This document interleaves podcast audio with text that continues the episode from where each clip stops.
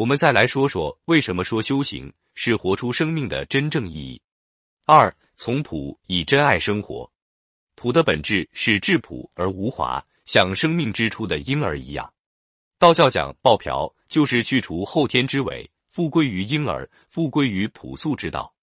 也就是要求学道者持守质朴无华的本真，这样才能与道合一，达到自身人格的完善。而走向这种复归之路的关键，则是少思寡欲。《道德经》第十九章说：“见素抱朴，少思寡欲。”元代道士李道纯阐释为：“清心是累，绝虑忘情，是修道的必经之路。卸下心灵沉重的包袱，才可以穷理；抛开俗世纷扰，才能尽兴；摒弃了一己私欲。”最终能造道。道教所倡导的抱朴，依托于人们对于生命的珍惜和热爱而得以实现。珍爱生活是一种智慧，而古老的道教正是这种能用之不竭的源头活水，使世人更为合理、合道的安排自己的生活。素朴纯一，足以知天；知天者，即能与天同寿。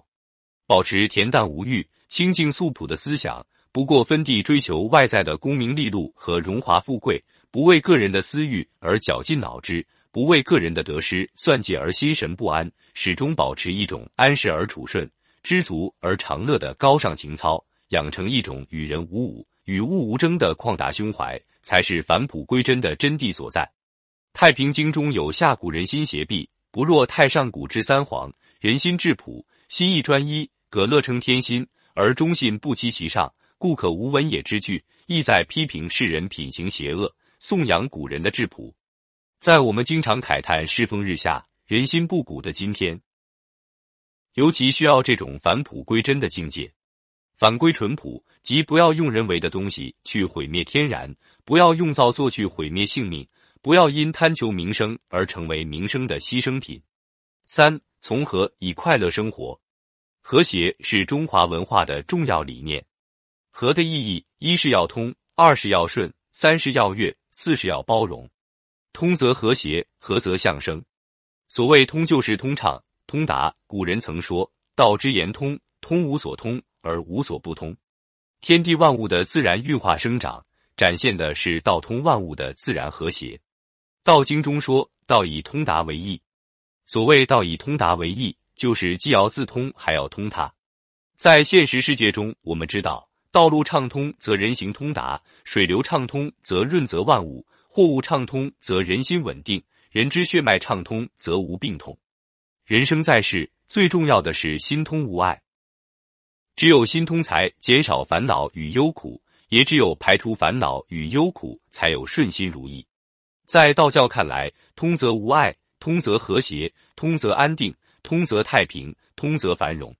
所谓顺，就是顺应大势。也就是要顺应事物发展的客观规律，若水一样顺势而行。一年四季二十四节气，乃天地自然之常事，人应当顺应其变化。白天应当劳作，晚间应当休息，也是自然之常理。所谓悦，就是保持与营造和悦的心态和处境。人之心身和悦，才能神清气爽、健康常在。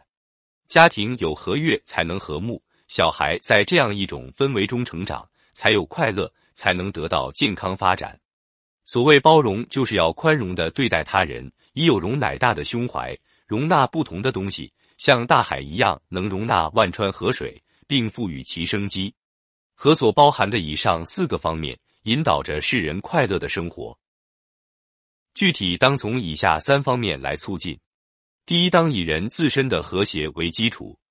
社会是由人组成的。要维护社会的和平与和谐，我们首先要保持自己个人内心的和谐与安宁。道教认为，人心的烦恼和不安定主要来自外物的缠绕和贪求欲望之心过度，从而产生烦恼与焦虑，产生妒忌心甚至仇恨心，因此有人生苦短之感叹。而之所以苦短，是因为我们为烦恼所缠绕，而烦恼实际上起于妄心。《常清静经》说。既有妄心，即精其神；既精其神，即着万物；即着万物，即生贪求；既生贪求，即是烦恼。烦恼妄想，忧苦心身，便遭浊辱，流浪生死，长城苦海，永失真道。